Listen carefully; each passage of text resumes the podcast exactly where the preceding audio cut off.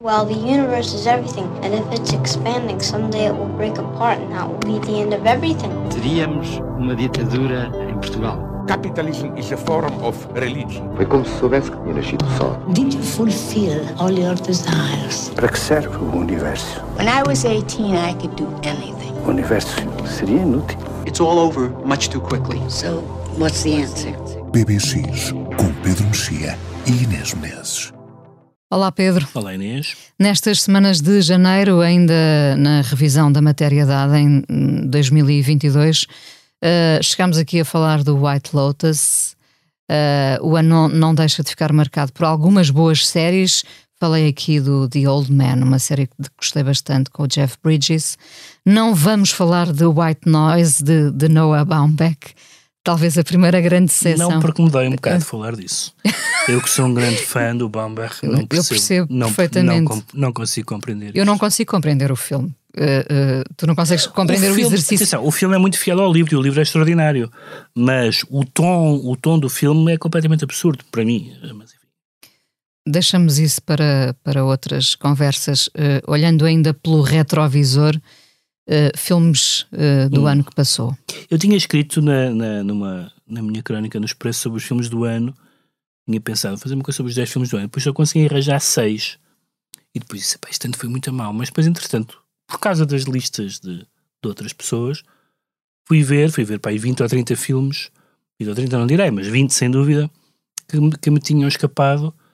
E confesso que não gostei da maioria deles, mas consegui fazer uma lista de 9 filmes, posso só dizer telegraficamente, uma vez que falei deles ao longo do, do ano, um filme chamado Azor Nem Uma Palavra, o Drive My Car, Um Herói, Libertá, Licorice Pizza, Marx Pode Esperar, Perante o Teu Rosto, A Rapariga e a Aranha e A Roda da Fortuna e da Fantasia. Talvez gostasse de salientar aqui eh, três, sobretudo os três que eu acho que não, de que não falei aqui. Alguns estão aí nas listas todos. O Licorice Pizza está nas listas todas, Paul Thomas Anderson. do Paul Thomas Anderson, o Drive My Car também Bem. está.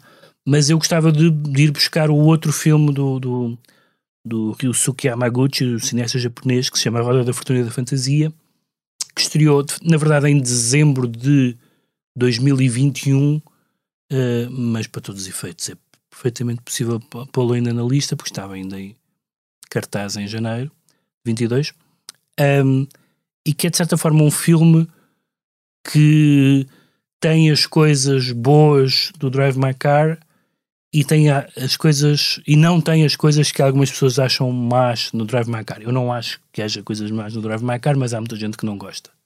Que acha que é um filme demasiado demonstrativo, demasiado Vamos utilizar aquela palavra parado.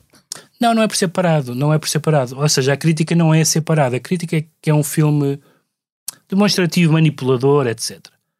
Que eu, eh, quer dizer, isso só pode ser verdade na medida em que eh, eh, parte de um texto do, do, do Murakami, que- de que eu não sou um fã e que é realmente um, um escritor um pouco demonstrativo. Mas A Roda da Fortuna da Fantasia parece um filme do Romero. É um filme, não é um filme ligeiro, no sentido em que todas aquelas pessoas estão em tensão ou em sofrimento, mas é um filme de pessoas a conversar, de casos, de desencontros, de sedução pela conversa, de ruptura pela conversa.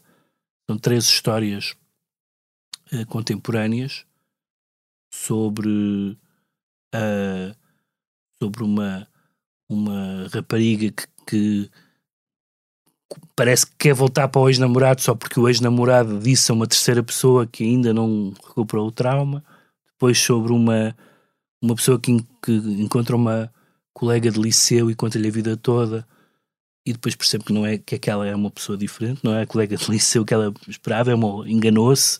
Enfim, é, é um livro, é um filme de uma é um filme de uma eh, agilidade narrativa que, que deriva muito do, do melhor do Romero, mas um pouco mais pesado e um pouco e certamente muito mais sexual. Mas a história do meio é uma história assim mesmo forte, mas sempre no domínio das palavras. É um filme que, pelo menos sem legendas, para maiores de 12 anos. Um, e esse é um filme que eu, que eu eh, gostei muito. E outro que também não sabia que tinha estreado cá e acabei por, por vê-lo em acabei por vê-lo em DVD, um filme chamado Marco se pode esperar, que é do Marco Bellocchio. É um cineasta italiano que vai passando cá, fez aquele filme sobre o Aldo Moro, há uns anos fez um eh, um filme chamado O Diabo no Corpo, enfim, tem uma, tem uma obra já longa. E o Marco Bellocchio tem 80 e tal anos. E a família do Bellocchio é uma família de intelectuais de esquerda, todos muito conhecidos em Itália. E todos com muito sucesso, digamos assim. Saístas, escritores, ele cineasta. E então ele, como a família tem toda a idade dele, ele decide fazer um jantar de família para registar a, a história da família pela última vez, enquanto todos ainda estão vivos, entretanto alguns já morreram, e para falar de um grande elefante no meio da sala que é um irmão, um daqueles irmãos que era o irmão que não teve sucesso e que se matou com 20 e tal anos, irmão gêmeo do Belóquio. Porque não era de esquerda. Não, não, porque não era de, não, não, porque não era de esquerda, mas porque não teve sucesso e eles estavam todos muito entusiasmados em salvar o mundo e no sucesso que tinham. E então há um momento em que ele conta que o Belóquio estava a dizer ao, ao irmão, percebia que ele estava a sofrer e tal, ele dizia, mas para, o sofrimento individual eh, não conta no, no, sentido das lutas da história, das lutas de classe e tal, e que o irmão lhe disse, Marx pode esperar. E depois o irmão suicida-se. E então ele volta, é uma espécie de terapia de grupo, em que toda aquela família se interroga porque é que nós não, porque é que nós não percebemos que ele estava numa deriva que ia terminar no suicídio. E, e perguntam se isso tem a ver com o facto de eles estarem tão ensimismados na política que, que a vida privada não uhum. era uma coisa que eles valorizassem, ou se era porque eles eram os irmãos conhecidos e ele era o irmão uh, uh, que não tinha sucesso. E é um, é um filme bastante, bastante corajoso e até um pouco até um pouco constrangedor em alguns momentos em que às vezes... Na exposição? Sim, há momentos em que ele dizia, então, mas ele... ele Uh, pois, e foi estranho que ele matou-se, não, não deixou carta nenhuma, e o irmão diz assim: ah, Não, ele, deixou, ele mandou-me uma carta de suicídio. E onde é que está? Ele, nem sei, nem me lembro onde é que a pus. Uh, ou seja, há assim uma série de. como se eles tivessem querido uh, eliminar daquela história de, de notoriedade pública da família Belocchio o irmão que, que morreu e que eles não perceberam que ia morrer. É um filme muito forte. Uh, e o terceiro e último, porque os outros, dos outros eu fui falando ao longo do ano, uh, é um filme que tinha escapado estranhamente daquele cineasta iraniano chamado Asghar Farhadi, que se chama Um Herói, e que é um filme, é o típico filme de argumento, é um filme interessante do ponto de vista cinematográfico e excelente do ponto de vista de argumento. É sobre um um tipo que está preso por dívidas e que sai numa licença temporária e a namorada dele descobriu uh, uma carteira com moedas de ouro. Eles não sabem o que é as moedas, então ele vai tentar vendê-las para pagar a dívida e para poder sair. Descobre que não é suficiente e então decide procurar o dono, que acaba por ser uma dona legítima das moedas, e devolver-lhe.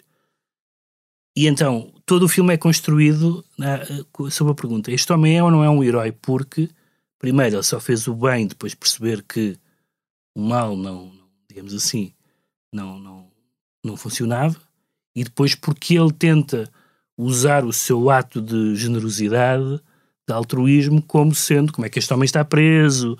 Tirem este homem da cadeia, então a cadeia é para gente desta. E então é um filme cheio de armadilhas morais ao mesmo tempo que a personagem é um desgraçado que não faz as coisas por mal, as suas respostas, mesmo as mais meritórias, nunca são verdadeiramente moralmente boas. Ou seja, é como é que as pessoas que fazem o bem, mas por mal, ou por, eh, por acaso. Ou à espera da recompensa. Ou à espera da recompensa, ou como segunda escolha. E além do mais, tem uma coisa interessantíssima. Nós tivemos um ano particularmente trágico no Irão, uh, onde, aliás, há um cineasta conhecido preso, o Panahi, um, e, o, e isto mostra também, este filme, o herói mostra uma sociedade iraniana muito ocidental, curiosamente, que é, uh, é um filme sobre uh, vídeos virais nas redes sociais, que nós não imaginamos que seja uma, uma, uma teocracia como é o Irão, mas tudo se passa exatamente, ou seja, tudo sempre que há um, um escândalo naquele filme, alguém filma e põe nas redes sociais. É uma nova Eh, arma, na verdade, não é? E- só que ali, ali não é no contexto político, o filme não fala, pelo menos explicitamente, embora podemos lá encontrar, o filme não fala explicitamente de política, mas eh, percebemos que há ali um. E o Irão é um, é um dos países mais jo com, mai- com o maior número de jovens do mundo, aliás, o que explica a atual resistência que está a haver. E portanto é um filme que nos dá, além do mais, um retrato sobre um país que tem estado nas notícias eh, ao, longo de, ao longo deste ano. Do ano passado, neste caso. E Hum. deste ano também vai estar. Hum, eh, espreitámos os, os filmes. A semana passada já tínhamos andado à volta dos livros. Iremos à música daqui a pouco, mas ainda da, da literatura, a ficção. Sim, da ficção, há- da ficção, talvez três ou quatro livros, evidentemente os monumentos, primeiro os monumentos, o Ulisses, uma, uma, uma a- nova edição da tradução do, do, do João Palma Ferreira, do, do Ulisses, que é um livro, enfim, que digamos assim que mesmo quem o lê, mesmo quem lê inglês precisa de tradução, quanto mais, quanto mais uma tradução propriamente dito, porque é um livro de invenção. Aliás, eh, edições comentadas e se há duas notas por linha, de tal forma é uma total invenção gramatical e verbal e de alusões, corruptelas, eh, eh, piadas sexuais, trocadilhos grecolatinos, enfim, é um, é um erudito, é um erudito em ação e, portanto, é um livro evidentemente muito, muito importante. Há um livro muito curioso que é o, eh, um, os primeiros dois volumes de, uma, de um conjunto de livros chamado Septologia, porque são sete, do Johan Fossa, que é bastante conhecido em Portugal como dramaturgo e que é um dos nobilizáveis há muito tempo, que tem, uma, eh, tem algumas afinidades com, com o resto da obra dele, mas tem uma, uma novidade, é que ele converteu-se ao catolicismo. O norueguês é partido, para, o, para o catolicismo é, é, é particularmente bizarro. E então é uma espécie de Knausgaard católico, no sentido em que é torrencial, é a história de um pintor descrevendo em minúcia tudo o que ele faz no seu dia a dia, que aliás não é muito estimulante, porque ele vive um pouco afastado do mundo, mas onde ele encontra sempre a presença de Deus. Coisa muito colada à experiência, que pelos vistos é recente, do Johan Fosse, e é um livro, digamos, inesperado. E depois o, o, o Assim Começa o Mal, do Javier Marias, e também a, a, a primeira edição, a primeira tradução dos primeiros livros do Javier Marias, em português, porque foi a grande perda literária, foi a maior perda literária do, de 2022, sobretudo porque ele tinha 70 anos. Quer dizer, é uma coisa absolutamente eh, inesperada e, e, e, e era alguém que estava muitíssimo longe de estar eh, no final da carreira ou coisa do género. Portanto, foi mesmo muito chocante. E agora vamos poder também ler os, os livros dos anos 80, que eram os livros, ainda, eh, e até antes, que ele começou muito cedo, mas que ainda não eram tão conhecidos como isso.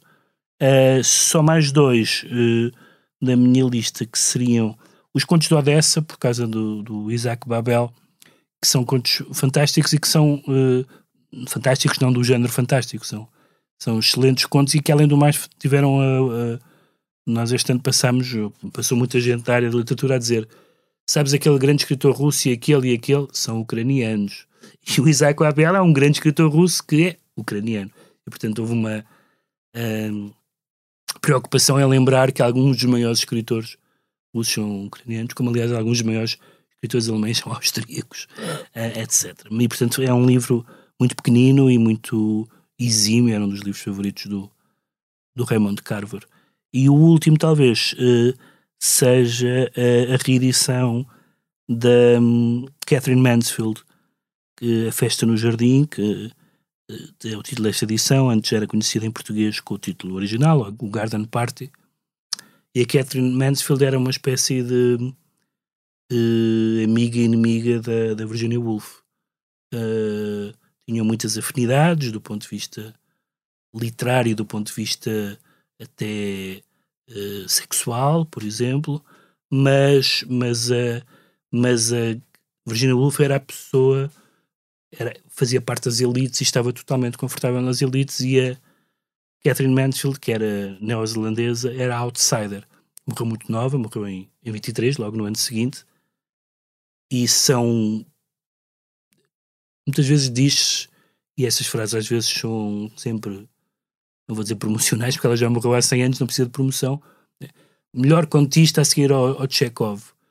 Uh, e eu acho que é o melhor contista a seguir ao Chekhov não me lembro de nenhum contista melhor contista é o Chekhov nunca li nenhum escritor tão bom como o Chekhov no conto. Mas a seguir é a Catherine Mansfield. Porque não se percebe de onde é que vem aquilo é uma espécie de de desaforo, de impaciência, de, de uh, verve, uh, e, e, então este livro na, nos clássicos da, da, Penguin, e 23 ainda é o ano do centenário da morte, portanto ainda se há de ouvir falar muito na Catherine Mansfield, que é, como eu escrevi num texto, era, era a prima das colónias, e portanto nem sempre as pessoas falam nos grandes escritores ingleses uh, ou, ou anglo-americanos e esquece esquecem-se da Catherine Mansfield, que é de facto uma, uma extraordinária ficcionista. Estamos aqui ainda a olhar para 2022. São uh, livros que ficam, evidentemente, que podem ser lidos em qualquer altura, tal como os filmes podem ser uh, vistos em, em, em, qualquer ano. Uh, e agora voltamos à música. Cá está a vantagem das listas. Eu não conhecia as Horse Girl, uhum. fiquei a conhecer uh, através da tua lista. Fui ouvir um, um, um trio de Chicago, não é? Uhum. Com este álbum Versions of Modern Performance. Encontrei ali um bocadinho de Sonic Youth, não uhum. sei se concordas. Television, uh, Radio 4, uma, uma, boa mistura, de eu, facto. Eu, eu escolhi eh, algumas bandas daquilo que antigamente do, se chamava rock, porque neste momento estas pessoas já fazem serviço público, porque nós estamos num, no primeiro momento. Na extinção, estamos a, a, assistir à extinção. Estamos a assistir à extinção, basta ver os cartazes dos festivais. Portanto, o rock já não é hegemónico. Atenção, há qualquer coisa extremamente libertador em não ser hegemónico. Há até uma aura interessante em não ser hegemónico, mas de facto que estas três miúdas com 20 anos façam um, um, um, disco que podia ser dos anos 90 ou 80. 80. Uh, e isso é absolutamente. Ou seja, continua alguém a. Um, a, a tocha olímpica está acesa e, e, houve outros discos que eu gostei The Porridge Radio, Always, uh, Fontaines DC, uh, estes senhores que, cujo nome é sempre difícil de dizer, Rolling Blackouts Coastal Fever que todos eles, cada um à sua maneira, e falámos sobre alguns deles ao longo do, das emissões, foram. Continuam a passar continuam a, a passar, continuam a passar a tocha olímpica. Uh, e eu acho, é o que eu digo, acho que justamente o que há a ganhar com a perda da hegemonia é a perda da hegemonia. Ou seja, já não é o óbvio, já não é aquilo que toda a gente gosta. Mas, mas atenção que tu não estás a falar de um rock mainstream, não é? Tu estás a falar de, de, um, de um determinado tipo de, de, de, rock and roll. Sim, mas o rock mainstream por mim pode morrer que não lhe sinto falta, não sinto falta dele. Senão, do rock mainstream não chorarei uma lágrima. Mas, mas, mas este... Este, este rock and roll é, eu, é o outro filão. Eu vejo isto, eu vejo isso como te digo nos festivais. Ou seja, eu há festivais uh, em que eu de repente digo isto já não é para mim. Já não é para mim, podia ser, eh, não, não, não, é, uma, não é uma fatalidade etária.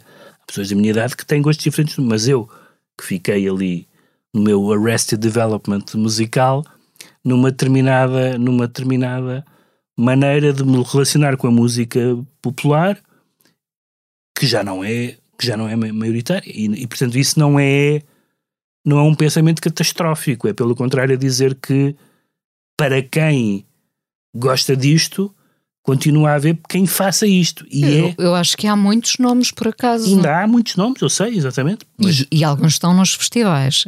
Claro, claro, alguns estão nos festivais, mas, mas por exemplo, de, dos, dos, mesmo no Primavera e noutros festivais que já viu o cartaz, a, a cota é mais pequena. O que, aliás, foi muito engraçado porque eu não sei se reparaste nisso, foi na cobertura mediática da, das bandas rock que vieram a Portugal em 2022, havia, por parte claramente de jornalistas mais jovens, um toquezinho idadista, muito engraçado a dizer. lá estão estes jarretas com as guitarras e tal. Pronto, é engraçado, toda a gente vai ser chamado de jarreta alguma vez na vida, mas, mas claramente, claramente há uma mudança de gosto que na verdade só se notou, eu só notei nos últimos 4 ou 5 anos. Notoriamente. Mas é tão variável, não é? Nós já Claro. vimos isto tudo. Uh, agora não queria parecer o Brian Ferry, mas Não, mas repara, mas eu já não vimos, já mas- vimos mas isto tudo a acontecer. Mas eu não estou a dizer isto do ponto de vista de kids today, não é? Não estou a dizer de juventude está perdida, não é nada disso. As pessoas gostam do que. Do que agora, eu estou a dizer é, do ponto de vista de quem gosta disto, é, é, número um, má notícia já não, é, já não é mainstream. Número dois, boa notícia já não é mainstream. E portanto acho que é isso que é preciso lidar com isso. eu diria maneira. mais, a cota aos cotas. É o que está a, A cota acontecer. aos cotas, é o que está a bem. acontecer. Não é nada. Vamos ouvir então as Horse Girls, Sim. estas três raparigas de Chicago. Vamos ouvir o Anti-Glory, Uhum. que é a canção delas mais escutada aí nessas plataformas. Uhum. Canção com que o disco começa.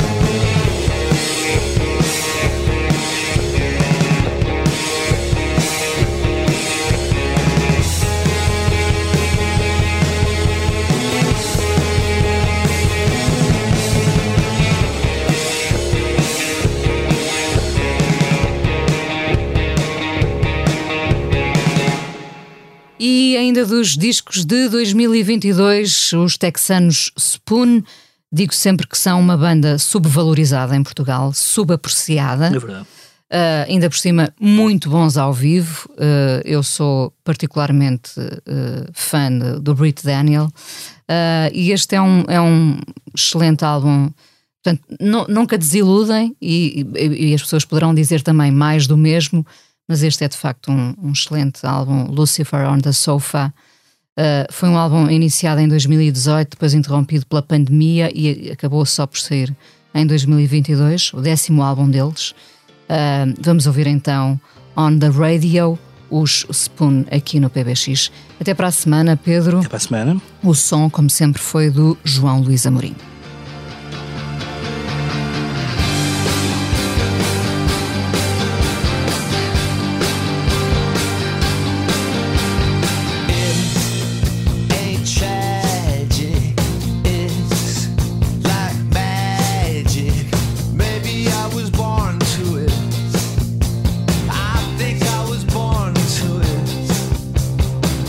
They say, how come you still play that game?